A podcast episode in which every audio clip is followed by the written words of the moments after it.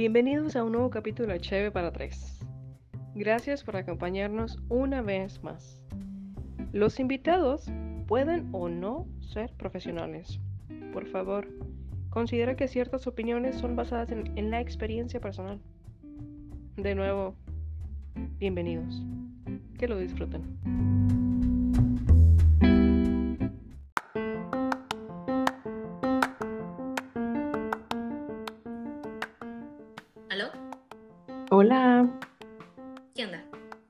Escucho.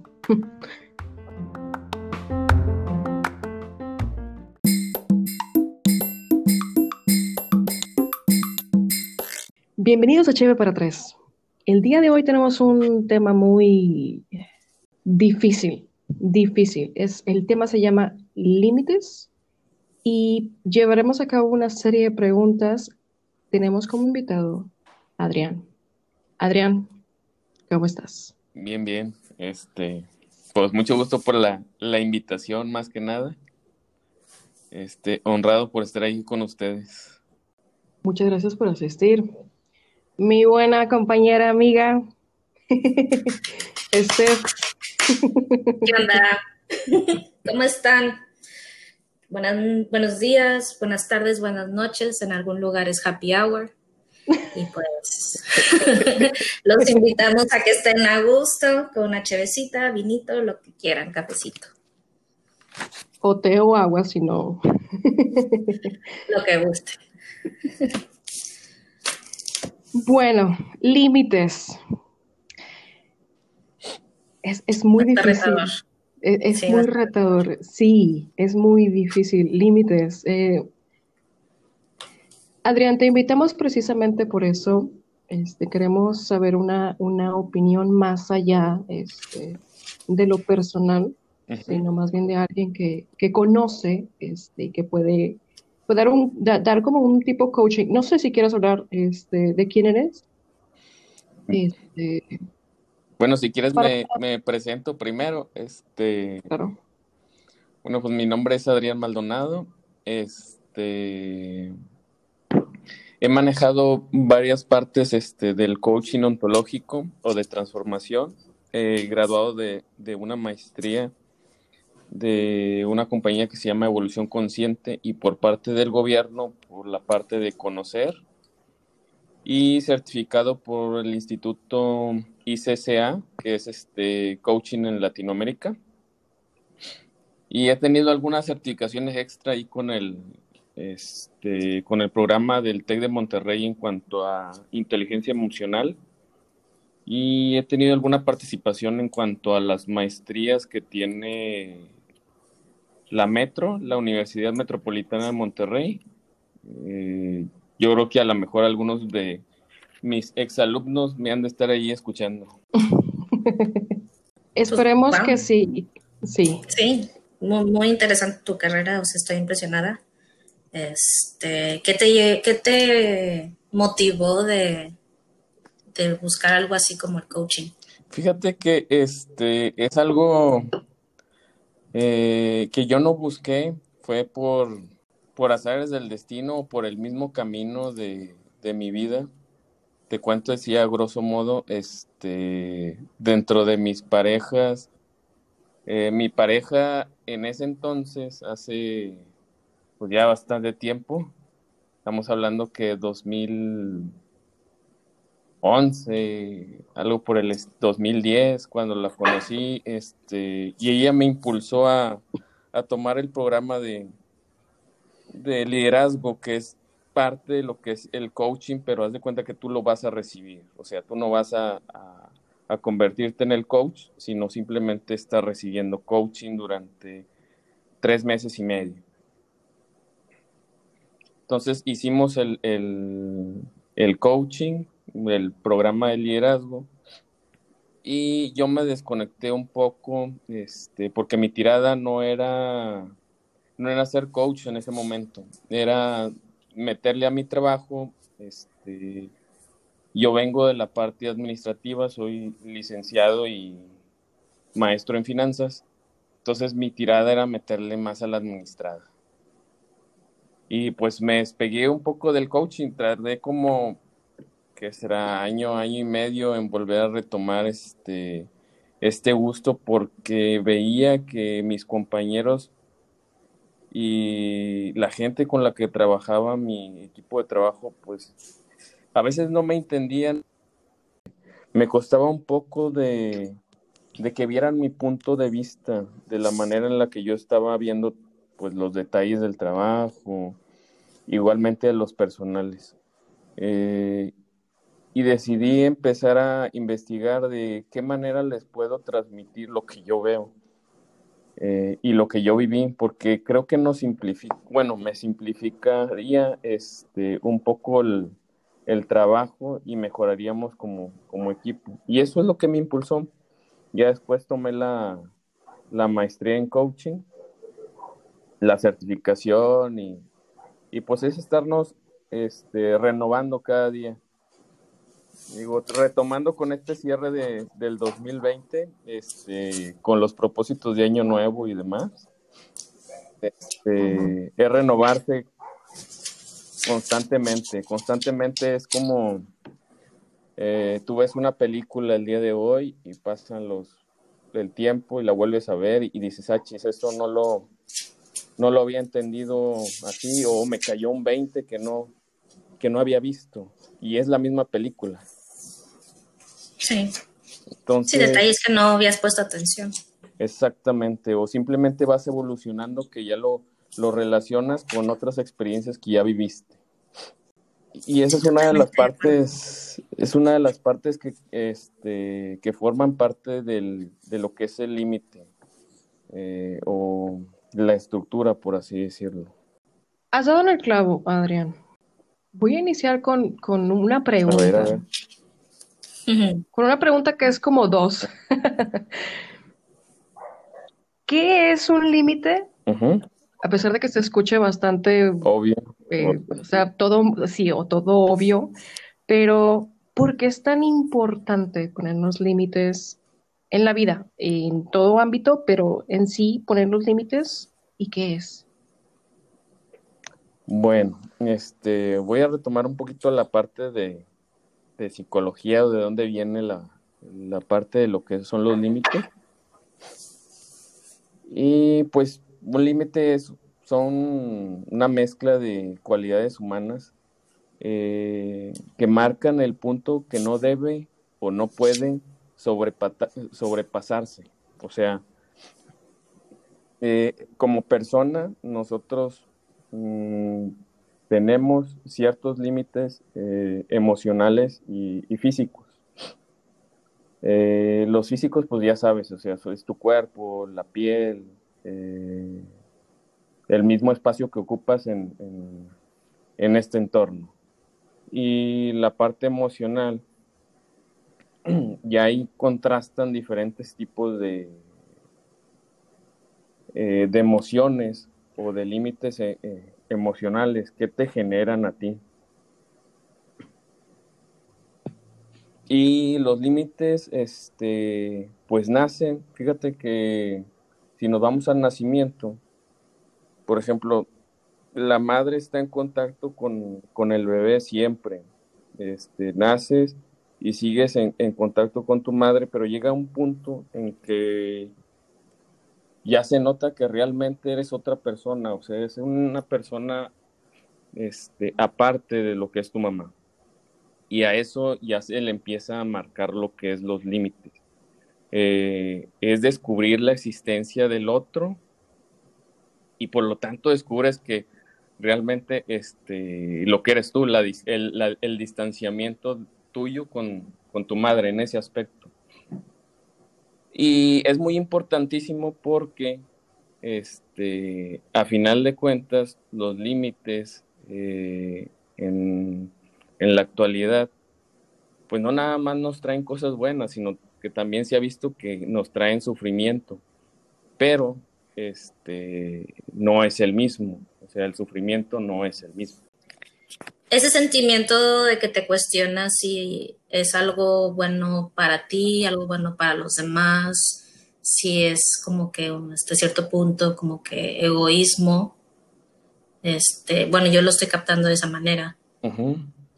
Este, y pues al final de cuentas tienes que pensar en qué es lo que te va a beneficiar a ti. Claro. Se va a este, escuchar mal, pero uno se tiene que cuidar primero. Bueno, o sea, es que no es que se, se escuche mal, sino este, la manera en que reaccionamos, más que nada a la parte externa.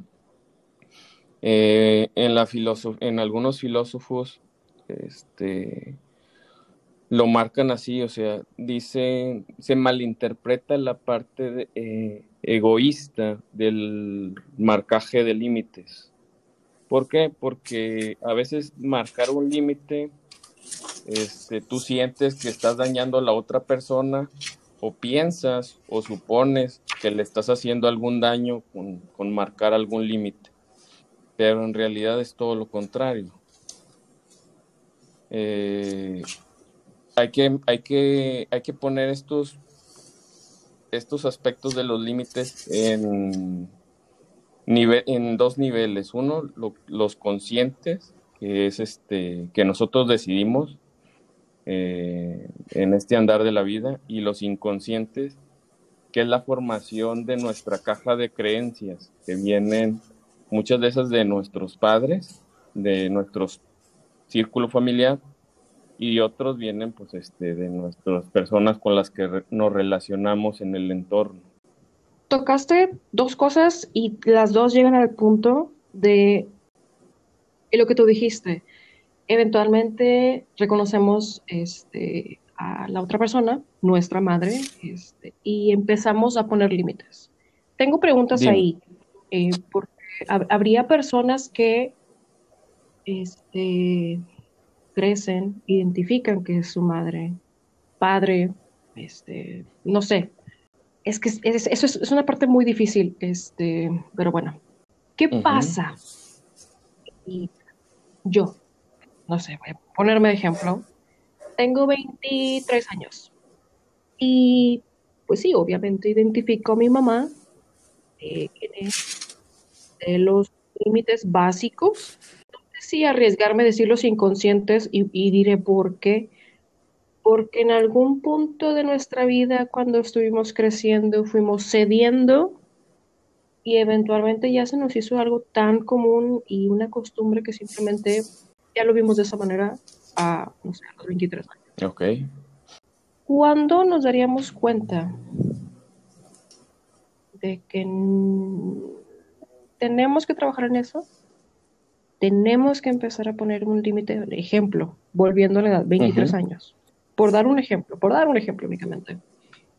¿Cuándo, cuándo nos podemos dar cuenta de que obviamente ya soy mayor de edad, todo el mundo, y pues yo veo a mi mamá, pero pues mis límites hacia con, este, a lo mejor no son los mismos si veo a mis amigos, si veo a mis hermanos, si veo a mis primos hacia con sus papás. Eh, es correcto que, que de cierta manera nos comparemos para ver si estamos bien o cómo podremos nosotros identificar que hay un límite ahí en una línea bien delgada que sí necesitamos modificar. Mm, fíjate que es una pregunta este, algo, algo extensa. Y pues también este, de- depende de, de la perspectiva, pero este, como dicen algunas frases ahí de, este, de algunos motivacionales, este, donde te traiga paz, ahí es. Y lo digo así porque, porque no, no nos podemos poner límites. Muchas de las veces este, nos sale un diálogo interno, un ruido, este, donde nos dice, pues es que no me, no me cuesta nada hacerlo o, o no me importa y pues por eso lo hago. Este, pero al final de cuentas lo haces y te queda como ese saborcito amargo al final de, de hacerlo y que dices, chin, como que ya me empecé a sentir raro, ya no me trae paz. Sí. Entonces, y te haces la pregunta, pues, pero hice algo, algo bien. Y la mente eh, es muy inteligente porque no le, no le encanta, no le gusta el dolor. y, lo digo que viene marcado este, por la parte de creencias de, lo familiar, porque mira, mmm, voy a hacer un ejemplo conmigo mismo. Este, yo también me tocó trabajar lo que es este, la parte de límites en mi propia vida cuando encontré la, el coaching y uno de estos ejemplos este, fue ponerme límites con mi trabajo eh, y con mi pareja, obviamente. Eh, yo me acuerdo muy bien que mi trabajo, por el estilo de trabajo en el que estaba inmerso, era casi 24/7. Y wow. pues tenía el, el, celular sonando a X hora. Ajá, sin importar la hora. Entonces yo me acuerdo muy bien el momento, como dicen, el momento de despertar o el momento cuántico de, del ejemplo. Y lo recuerdo muy bien porque estábamos en, en, en el cine eh, viendo una película y me suena el celular. Entonces me salgo y me dicen, ¿sabes qué? Es algo urgente. Eh, vente a la oficina. Dije, ching, pero estoy, estoy, wow. este, estoy en, en mi momento de relax. Exact, exactamente, o sea, no me estás dejando disfrutar nada. No, pero es que es algo súper mega urgente, este... Algo que era para ayer. Haz de cuenta, y, y, y como es en, en relación a, a personas, pues tú dices, bueno, a lo mejor casi casi la mata o no, no sé, me imaginé mil cosas. Una verdadera urgencia. Era una urgencia, entonces le digo, le digo a, a, mi, a mi pareja y le digo, eh, pues ni modo, nos tenemos que ir porque eh, la chamba, es la chamba, entonces pues... Oye, te, te voy a interrumpir tanto. Dime, dime. Es súper complicado explicarle a tu pareja que tienes que hacer algo de trabajo. O sea, bueno, exactamente. ¿Cómo? O sea, porque estás en un momento de, de ustedes dos, están, en lo, como te dije, en relax, disfrutándose y lo, la chamba. Entonces la, la pareja piensa que, que, le estás dando prioridad a otras cosas y no a, a, a, a la persona. Exacto. Entonces, sí. eso también es cómo ponerle límites a tu pareja de que diferencie pues que si no trabajas, pues no hay para el cine, ¿verdad? O, o, obviamente, digo, me di mis habilidades ahí con la, con la excusa. Uh -huh. eh, y le digo, pues ni modo, o sea, mmm, me tengo que ir, porque también, digo, poniendo todas las cartas sobre la mesa, pues sí, si no, no, no tengo dinero ni para pagar nada, entonces, a regañadientas, pues la convencí. Entonces, pues vámonos. Ya nos fuimos yo me acuerdo que la dejé en el estacionamiento en el carro y pues métete corriendo para ver qué cosa estaba pasando. Ya me meto corriendo, yo haciendo mil y un malabares ahí adentro y el tiempo, tú sabes que cuando estás haciendo algo, se te pasa el tiempo de volada. Y en esa ocasión, sí. yo me acuerdo que había dejado este mi celular en la oficina y estaba en una parte de la planta donde eh, pues no tenía, no tenía opción más que el teléfono fijo, este, pero dependía de alguien más, de que me avisara alguien más.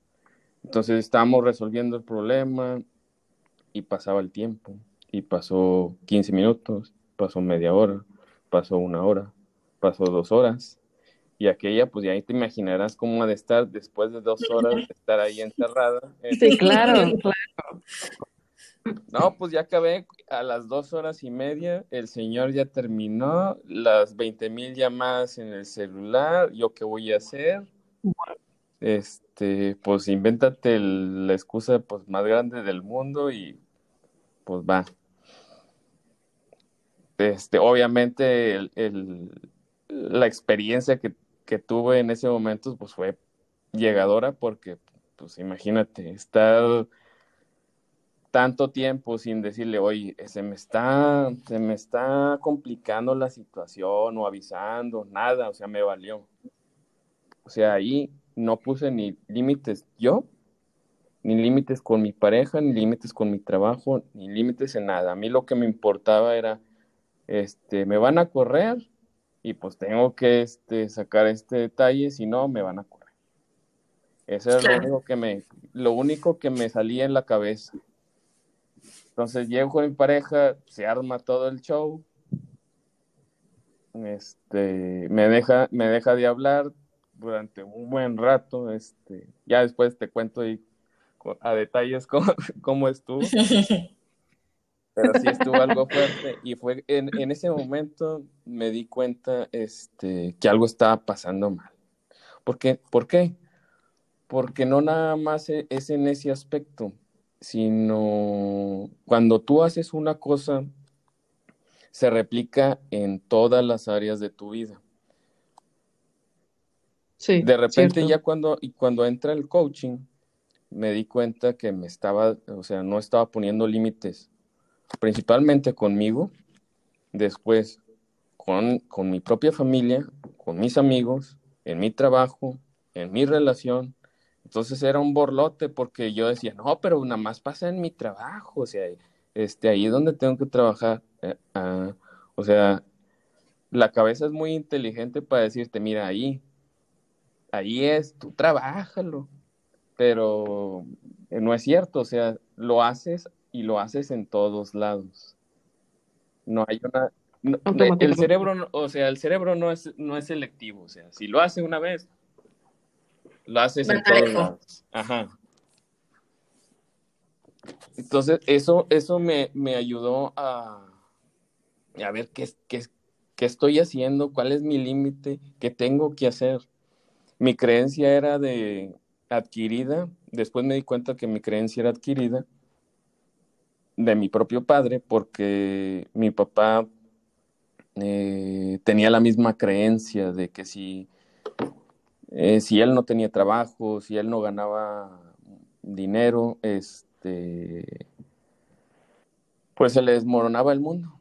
O sea, no iba a tener el cariño de sus hijos, no iba a tener este, las cosas para darles a sus hijos y todo eso le iba a ocasionar un problemón este, en su vida. Entonces, él anteponía el trabajo y el ganar, el generar dinero a todo lo demás.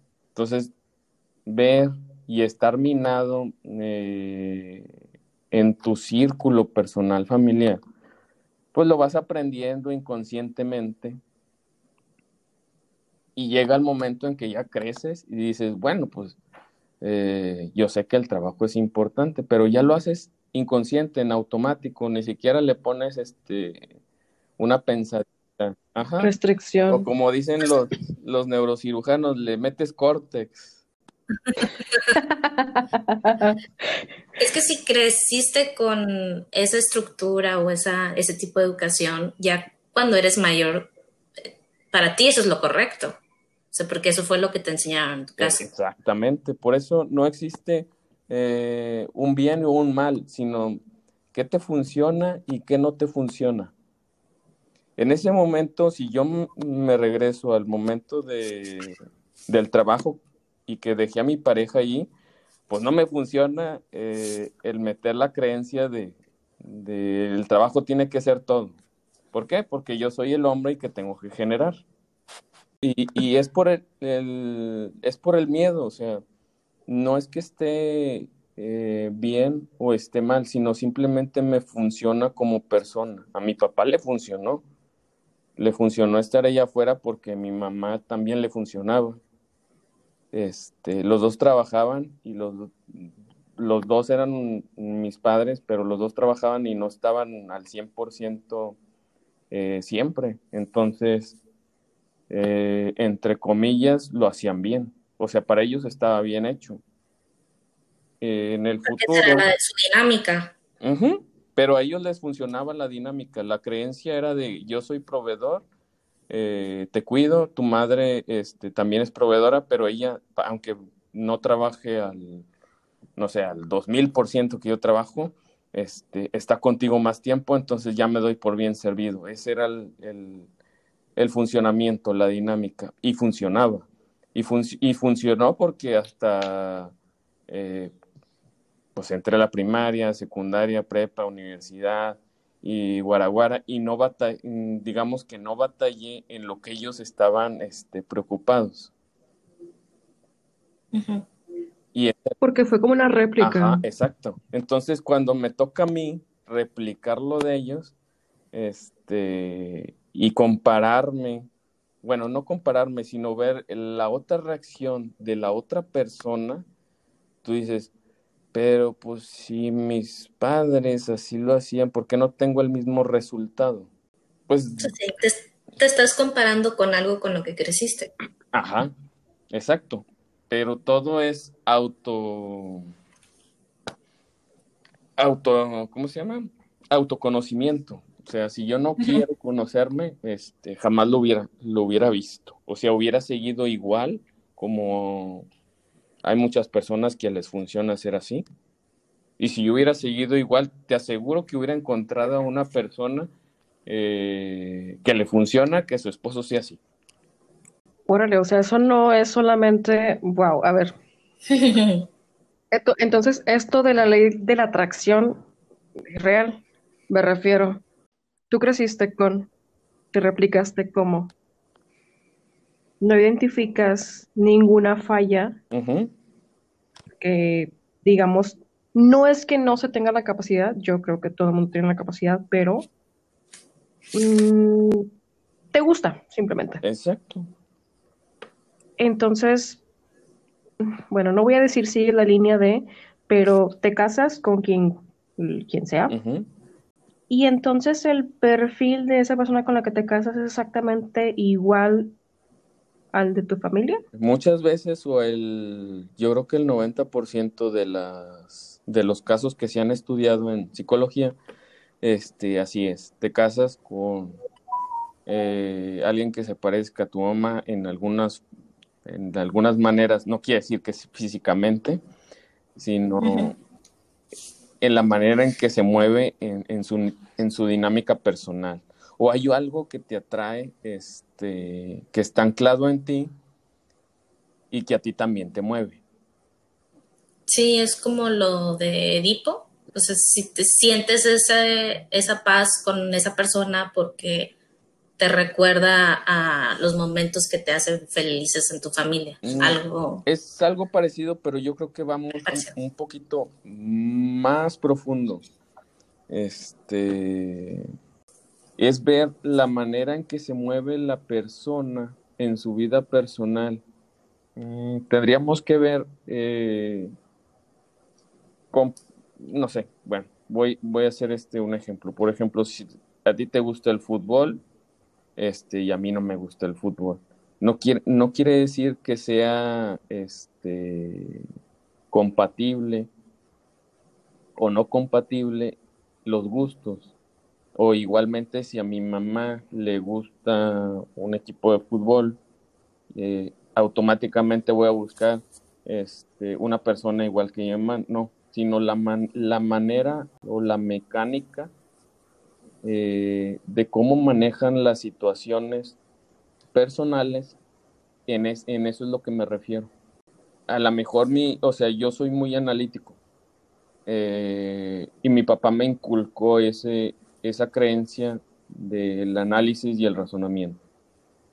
Eh, mi mamá es muy fría, entonces ella me, inculcó la creencia de, de, la frialdad, o sea, el no abrazar, este, el cariño de cierta manera se recibe y se da, no como otras personas que yo las veía desde que estaba en el kinder quiere el abrazo, el beso y casi casi se desgañitan ahí por este, se desbaratan. tanto amor. Ajá, por, tanto amor. Y en mi casa no era, no era eso, era otro estilo de amor.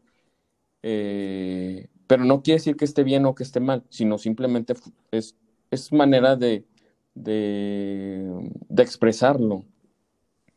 Por eso muchas veces ahí es donde nos truenan los límites personales en pareja, porque no sabemos expresarnos lo que realmente este, son los nuestros, ni lo que queremos.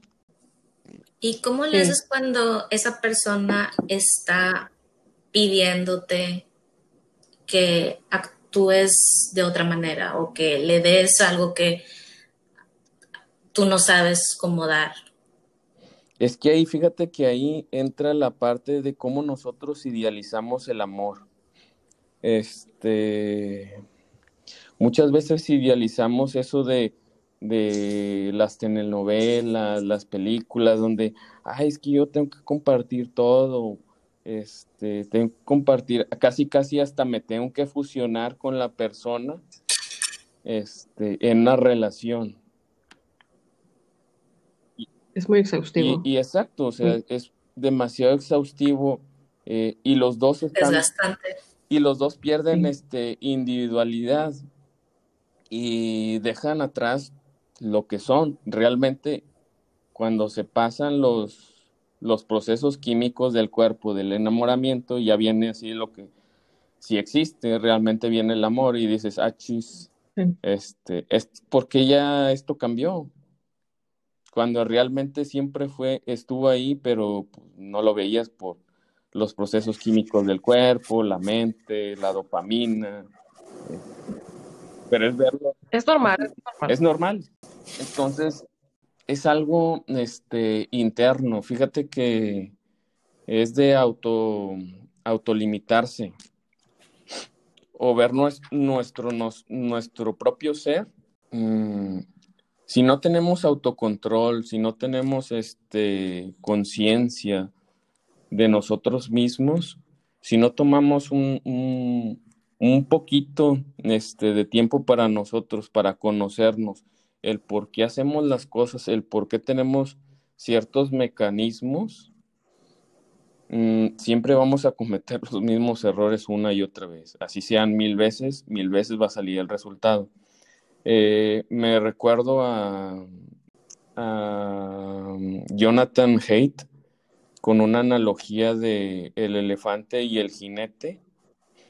Eh, el elefante lo ponía como la parte de emoción y el jinete se de cuenta que la parte racional, pero tú conoces a un jinete, ¿no? Un jockey, que son personas chiquitas, delgadas, este, tienen que estar en un peso.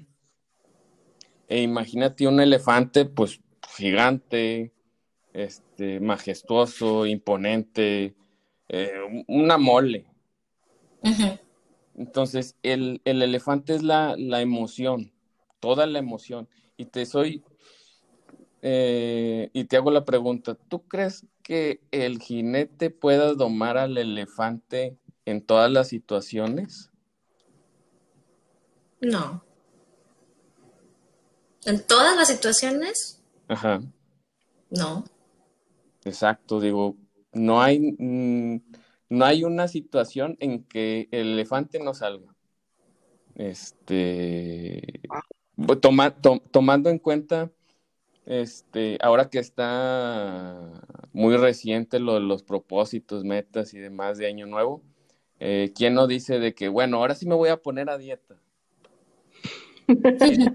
Cada año. Y, tú dices, este, bueno, ahora sí, este es mi año, me voy a poner a dieta, este, no voy a comer esto, no voy a comer el otro. Y pues en tu trabajo, pues te invitan este, a una... La rosca. Empezando el año es la rosca. Los tamales. Ah, Los tamales recalentados. Pero me, voy a hacer así como que un ejemplo acá. Este, te invitan a, un mega restaurante el que tú quieras. Este, y ya terminas de, cenar, todo bien, porque pues vas en tu plan fit, eh, hiciste la ensalada, check.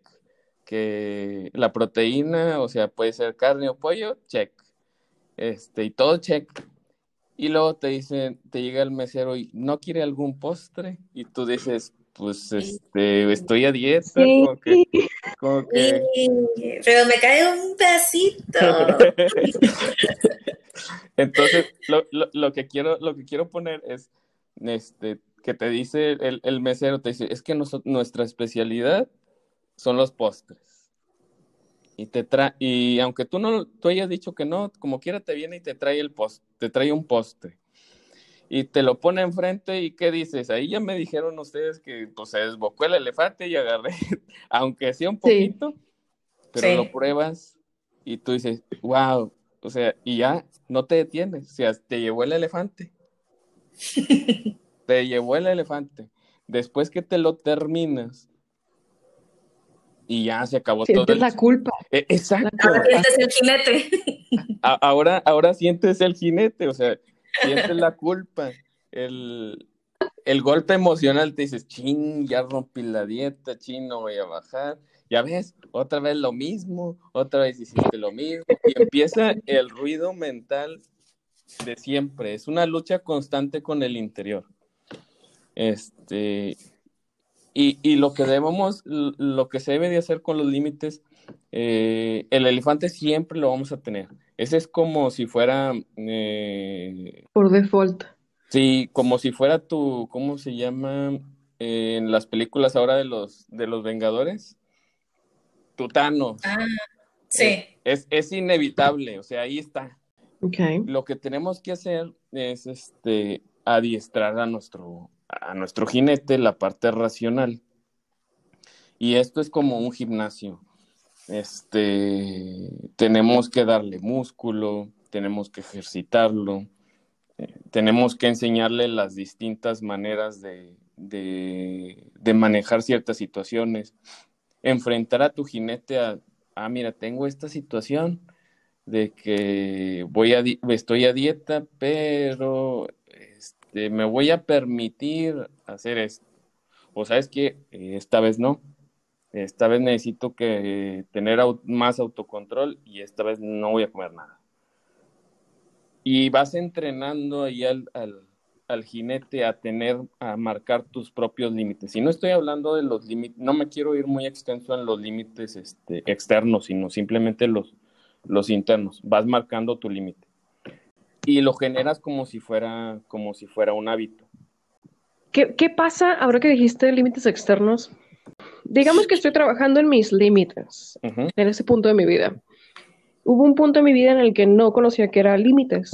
Este, pero si algo sé por, por piel es el hecho de que hay muchas veces que tus límites, a ver, sí, ¿Significa qué tan fuerte eres? Sí. Pero si también algo sé es que si no te expones a cosas que te van a hacer quebrar el límite, no lo hagas. Pero digamos, estás ahí, afuera. Y hay muchas personas que tienen un límite distinto, este, no sé, límite de alcohol, límite de trabajo, límite de vida social, límite de familia. Y todas esas personas eh, siempre te hacen romperlo, siempre te hacen ir más allá. Ok. ¿Cómo, le haces, cómo, no, cómo, cómo le haría a alguien si está en un punto de su vida que está muy estricto, estricta, y pues tiene un, un, círculo que pues no, no ayuda. Sí, es importante ser fuerte, claro, es el pilar, pero ¿cómo le haces? ¿Le dices a esas personas, ayúdame? ¿O les ignoras? ¿Te enojas? Eh, ¿Los apartas de tu vida? ¿Qué haces en esos casos? Ahí yo te voy a revirar la pregunta. Es, ¿para qué lo estás haciendo? Y te lo, te lo pregunto porque este, si tú continúas en un círculo eh, tóxico y que tú sabes que es tóxico y lo quieres arreglar y quieres seguir ahí y dices, no, este, en algún momento van a cambiar o en algún momento se van a dar cuenta de, o en algún momento va a pasar algo y, y todo va a cambiar, o se van a dar cuenta, o yo voy a hacer algo diferente, o, no sé, va a pasar la Rosa de Guadalupe y, se va a crear algo diferente. No, no, no sé. Entonces la pregunta, ¿para qué? Este, te abre la posibilidad de que veas eh, más allá. Este, eh, Marco Aurelio y este filósofo Epícteto, eh, tenían una filosofía de ver las cosas de manera vertical, o sea, alejarte de manera vertical y ver el panorama. Eh, en el trabajo a mí también me, tocó esa frase, pero me lo ponían como, eh, Adrián, no veas el, árbol, ve el bosque. Eh, ya después de que veas el bosque, pues ves el continente y ves qué está pasando. Eh, muchas veces al hacernos la pregunta, ¿para qué lo hago? Nos abre muchas posibilidades. Una de ellas puede ser miedo, temor a ser etiquetado, eh, otras, otras veces es por, por nuestro, nuestro propio ego, por decir de, no, pues yo puedo, este, sí puedo tomar más que tú y lo voy a hacer y, y va. Este, otro es el miedo a la soledad o al rechazo, al decir, ay, pues ya no, no voy a tener estos amigos y me cuesta mucho hacer más. Entonces, eh, te necesito. Y es ese miedo eh, a la soledad, a estar solo, es el que te está generando seguir en ese círculo. O la otra puede ser eh, simplemente no, eh, es tu, parte de tu sentido de supervivencia. Y lo digo así porque todos manejamos el miedo, pero el miedo puede ser encausado para algo positivo y para algo este, negativo. Eh, hablando, hablando del miedo, eh, un ejemplo con un piloto, eh, le preguntaban, oye, tú cada despegue tienes, tienes miedo o, no tienes miedo. Y dice, el, y dice el piloto, ¿sabes qué? Pues yo siempre tengo miedo. Pero la cosa es que yo lo aplico porque el miedo me hace estar alerta, me hace checar los instrumentos, eh, me hace ver el panorama, me hace ver eh, qué puede pasar, me hace ver cómo están los motores, cómo está la gente, qué aspectos traen, eh, están nerviosos, están contentos, este, la pista. Ves más allá. Ves más allá de, tu propio ser y ves más allá de la situación. Entonces, por eso te hago la pregunta, ¿para qué? porque muchas veces tenemos recompensas ocultas en estar ahí. Sí, cosas que te convienen en el momento y... Exacto.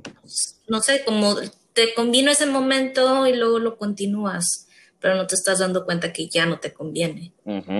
Y siempre tienes ese dulcecito ahí guardado. Dices, yo no los dejo porque inconscientemente la mente dice, pues no los dejas porque recibes este dulcecito de que sigues con amigos o de que te dan la palmadita o porque puedes tomar y olvidas eh, las broncas que traes del estrés del trabajo o X. Claro.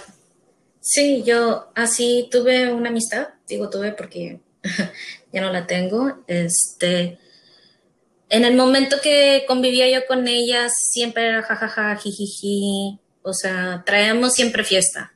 Pero ya cuando se convirtió en algo que yo le compartí ya algo personal, porque dije, no, pues ya es, o sea, es mi amiga, le puedo contar algo más allá. Descubrí que no era tan amiga, este, y luego viéndola ella en su círculo social, o sea, no nada más nosotras dos, sino ya con otras personas que ella conocía de más años, veía que también eran sus amigos de la peda o de la, del festejo, de, o sea, no había nada íntimo.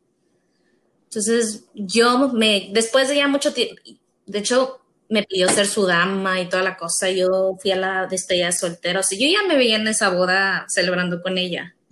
Pero estando ahí, este, en la situación y viendo el panorama, ahora sí como tú lo dices, me puse a observar a cada una de sus amistades y a ella misma. Y fue cuando dije yo, esto no me conviene a mí. Entonces lo intenté platicar con ella. Obviamente es una situación difícil. Claro que se ofendió. Este, yo lamento, o sea, por mi bien yo me tuve que hacer para atrás y de hecho ni siquiera fui a la boda. Órale. Entonces sí fue algo... Sí, fue algo muy impactante que, así como dices tú, en el momento en que ya te das cuenta y que ya estás abriendo tu, tu panorama y que ya estás cuestionando qué estoy haciendo en este momento y por qué lo estoy haciendo, es cuando reaccionas. Exacto. Este, cuando te das este cuenta de tus propias de tus propias necesidades y, de lo que quieres enfocar en tu vida es cuando, como dices, o sea, te das cuenta de lo que está pasando. Este, con lo que me cuentas me hace recordarme eh, algunas partes del, del autoconocimiento eh, que hay que enfocarnos, eh, dado a todo este show de la pandemia, no tanto en, digo, tomando en cuenta los, límites, el tema que estamos este, tocando, pero creo que nos sirve en todos, o sea, tratar de enfocar en lo que podemos controlar. Tú dices, bueno, yo le dije, le dije a mi amiga lo que sentía y todo eso, y explotó. Eh, la rabia, la furia, obviamente son emociones. Sí. Y, son emociones que no son tuyas, son de ella. Entonces. Y no, son duraderas tampoco. En algún momento se puede volver a rehacer eh, algo mm, empezando de, de donde estás parada. Y mi sugerencia es este, enfocar en lo que podemos controlar. Ah, hay tres cosas que podemos controlar. Son nuestras emociones, nuestros juicios y nuestras decisiones. Nosotros sabemos qué emoción usar, qué juicios le estamos metiendo y qué decisión, qué decisión tomar ante cualquier situación. Haciéndonos estas tres preguntas que a lo mejor yo creo que ya las, este, ya me las respondiste. Eh, en la anécdota es, eh, ¿por qué me importa esto? ¿Qué estoy haciendo? ¿Y por qué lo hago? Eso te ayuda a estar presente y autoconocerte el por qué estás tomando las cosas como lo estás tomando. ¿Qué siento yo? Pues a lo mejor siento eh, en este momento siento nerviosismo o en este momento el que se lo dije eh, siento ira, eh, pero es mi emoción, es mía y la ira de ella pues, es de ella, o sea, yo no lo puedo controlar, igualmente que yo no puedo controlar situaciones externas tan extremas como ahora la pandemia. y es apagar este nuestro ruido mental un poquito.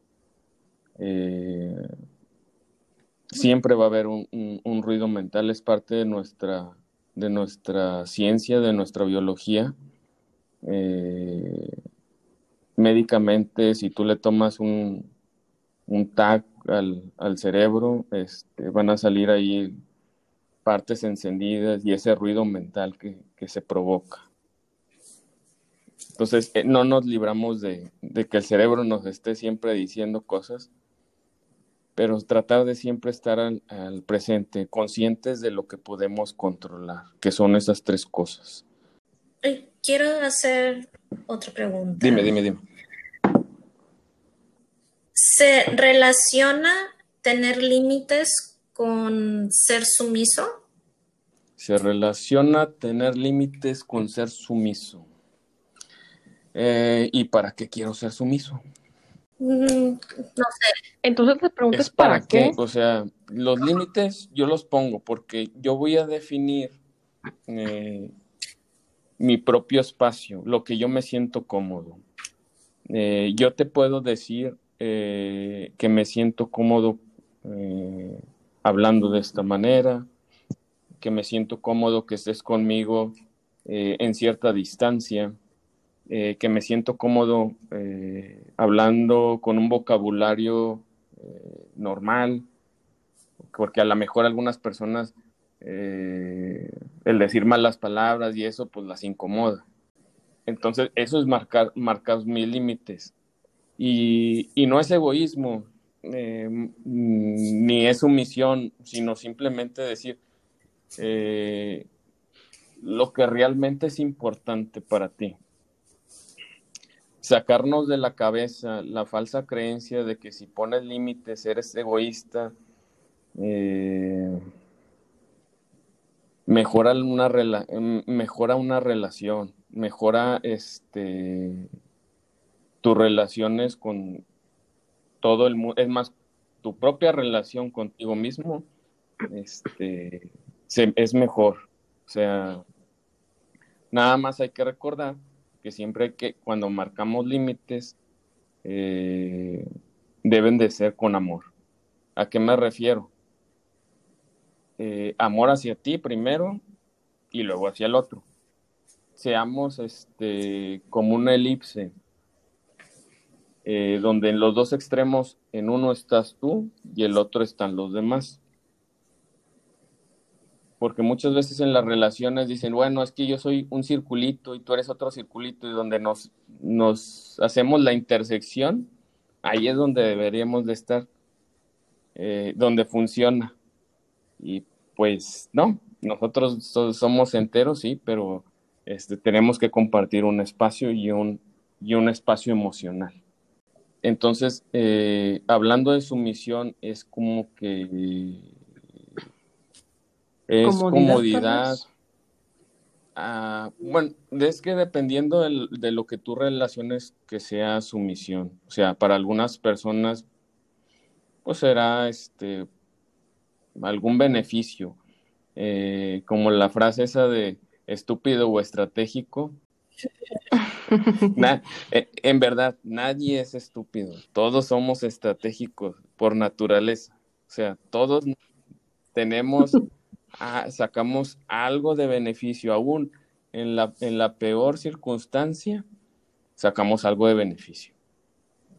Y se ha demostrado en, en las personas, por ejemplo, eh, recordando a un autor de un libro eh, que estuvo encerrado en la parte de Vietnam durante dos, tres años, este, como prisionero, y tú decías, bueno, pero qué cosa puede sacar ahí de beneficio, este, y autoconocimiento. Él decía, le doy muchas gracias de haber estado ahí porque me pude eh, pude tener autocontrol de mí mismo y desarrollar todo un sistema que ahorita que mi compañía trabaja para el gobierno, pues es funcional.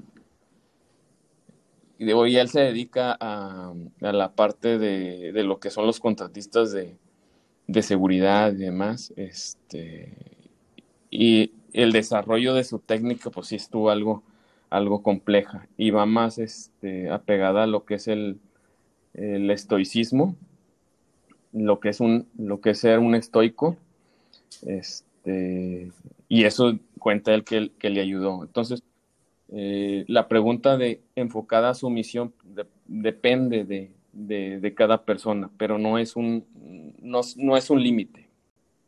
Yo voy a este, decir un comentario ya por último. Este, ya se, ya se nos acaba el tiempo. Eh, este, este es mi resumen personal. Los límites no los ponemos por miedo, están basados en miedo. ¿Somos egoístas al ponerlos? No. ¿Hay que ponerlos? Sí. A mí me quedó la duda el hecho de que tú dijiste algo muy importante, que es el hecho de poner límites con amor, obviamente, principal, el tuyo, y este, hacia con la otra persona o las otras personas. A mí en lo personal me han tocado este, personas que no, no los aceptan. Entonces, es difícil. Eh, sigo. El autoconocimiento es muy difícil también.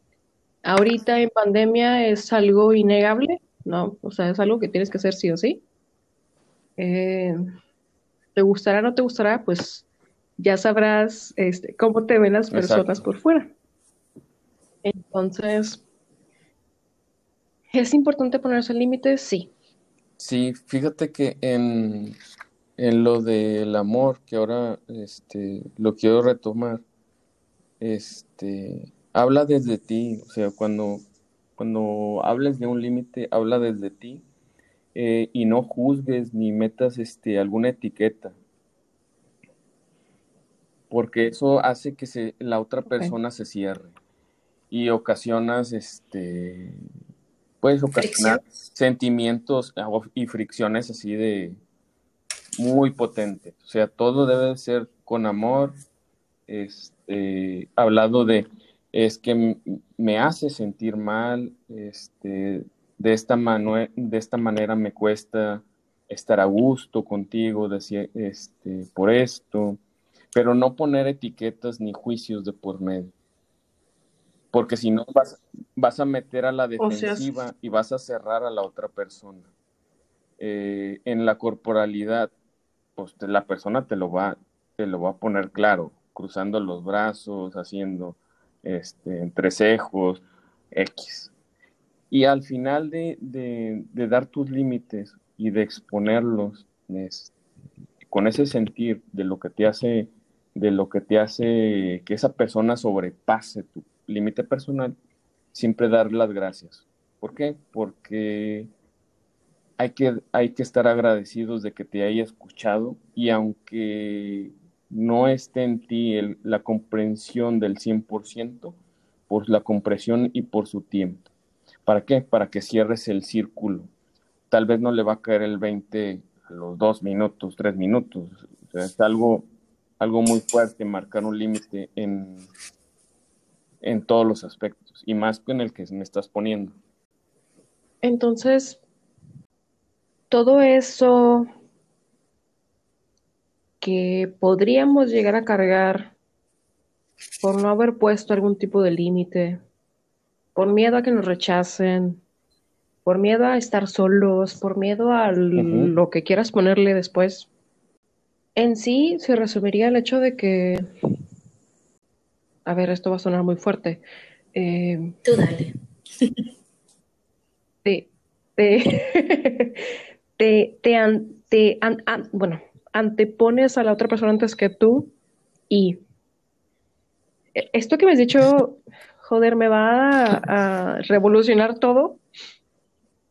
Este, pero lo que yo entiendo es hazlo, di lo que sientes sin algún tipo de, es que tú me dijiste, es que yo hice. No, es un, o sea, las palabras exactas fue, me siento de esta manera, no me siento a gusto, por decir, no me funciona, por ende tengo que.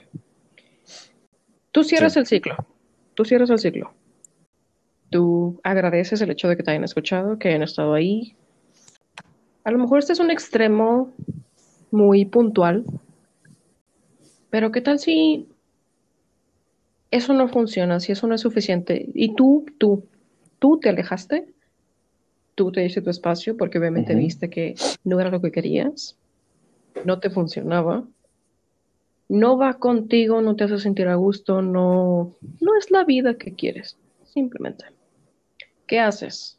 a ver, no voy a hablar de por una demanda de alejamiento o algo así, no, sino en un sano juicio, en, una manera de, entablar un contrato moral. Y es una cosa de, de, dos espadas porque pues no es algo que puedas controlar, o sea, no puedes controlar la emoción o lo que pueda responder la otra persona, pero si una segunda vez tienes algo como pero es que yo quiero estar contigo, este, no sé, o sea, algo, algo que tú tienes tus límites, pero que, no sé, que, que pueda como de alguna manera rebasarlos. Tú dices que, que cae la otra persona en un estilo de chantaje emocional. De que, por ejemplo, no sé, tú y yo somos este, pareja y tú me dices, ¿sabes qué? Es que em, me hace sentir así y así y así, y pues la verdad, pues no, no me siento bien. Y al día siguiente yo llego y, no, no me dejes, este, es que me voy a matar o saco algún este, chantaje emocional y te hago sentir mal. y, me compras el gancho. Mal, sí. Y, y regresamos, o sea, seguimos en la relación y regresamos. Y al final, y al final, este, puede pasar uno o dos días y luego de repente te llega en la cabecita, oye, pero nos sentimos mal, oye, este, esto así no va, oye, me siento mal. La misma cabeza te lo, te lo va a estar reclamando. Y la vocecita interna va a estar ahí presente. Por más tenue que esté, va a empezar tenue. Va a llegar a un punto en que ya te lo está gritando, ya por favor, ya déjalo, ya. Pero es que es bien lindo, pero es que es, no sé, X. O sea, aunque tome y se ponga hasta la chancla y haga mil cosas, este, como quiera, pues, pues, pues lo quiero, o sea, no. Para. Es que me regaló flores ayer cuando me Ajá, ajá. Entonces, digo, es, es, es algo, eh, por eso la pregunta es algo poderosa, ¿para qué? ¿Para qué seguir con él? ¿Para qué seguir con esa relación destructiva o tóxica para mí? Mm, la mejor es por miedo a no encontrar otra pareja o la mejor este eh, tengo miedo del que dirán o de que me etiqueten a mí. Porque todo lo demás que él puede hacer pues yo no lo controlo. O sea él puede hacer mil y un cosas, pero si yo sigo firme en mi, en mi posición, así, haz lo que se, haz lo que te dicte, lo que te dicte tu emoción, ok, como, como los animalitos, o sea, si yo quiero comer, pues, pues como, eh, pero no lo estoy pensando. Si él actúa de esa manera, pues adelante, yo no estoy de acuerdo en, eh, en tu acción, pero tampoco lo voy a aplaudir, ni tampoco te voy a decir, no, pues, pues sí, lo vuelvo a intentar porque estoy rompiendo mi propio compromiso. Ya. Recuerden que también este, los límites eh, nuestros son compromisos eh, internos, propios. Propios. Ya. Sí. Puede ser él y ella. O, o él o. Como gustan mezclarse. Exacto. Exacto. Sí, el género no, no, no define la personalidad. Eh, wow, este, yo creo que me, yo me he quedado con muchas cosas que pensar, la verdad. Steph, yo no sé qué, no sé si tú quieres agregar algo. Eh. Lo único que quisiera agregar es si las personas que nos están escuchando, si se están cuestionando de cualquiera de estos este, temas que hablamos o que abarcamos, si no están a gusto en donde están ahorita, este, si algo ya les está afectando a ustedes y a los que están a su alrededor, denle una pensada y empiecen a ver qué necesitan ir desechando de su vida. Porque sí es muy importante, este, así como lo dijo Adrián, de que dentro de, del amor que se tienen a ustedes y el amor que le tienen a los demás, es importante que cuiden este, ese lado emocional y que empiecen a desarrollar cómo, cómo poner límites y cuidar su corazoncito. Claro, este y una cosa este que quiero eh, eh, antes de que termine eh, en este aspecto de los límites la frase es olvídate de los demás, excepto cuando estés con ellos. Para poder, para poder marcar tus propios límites, eh, yo creo que es este el iniciador de todo. Olvídate de los demás, excepto cuando estés con ellos. Porque así este, ya no te tuerce la palabra egoísta. Sí, que eso es como lo que más te puede calar en el momento de ¿Lo puedes repetir otra vez? Eh, olvídate de los demás, excepto cuando estás con ellos. Me dejaste pensando bien cabrón, bien cabrón. Por favor. Adrián, muchas gracias es, por, por haber aceptado la invitación. Espero que vengan otras invitaciones más que puedas, este, que puedas venir. A guiarnos, a apoyarnos, a, a, hacernos pensar más, sí. a cuestionarnos. Estuvo muy padre. O sea, muchísimas gracias. Me, me, me llevo mucho de, de la conversación del día de hoy. Muchas gracias. Este, un placer, igual, este, muchas gracias por invitarme. Este, no me ha tocado algo así como que eh, por estos medios. Entonces, para mí es algo, es algo nuevo, digo, aparte de lo de las clases y, alguna que otra este, plática. Este, para mí es grandioso eh, poder conectar con, con ustedes y, y, les agradezco enteramente la invitación y pues dispuesto para, eh, para participar en lo en algún futuro, digo, si, si ustedes lo quieren también. Claro. sí, sí, sí, sí, sí. Bueno, pues de nuevo, muchas gracias. Buenos días, buenas tardes, buenas noches. Este. Salud. Y pues esto fue Chévere para tres. Nos vemos en otro episodio.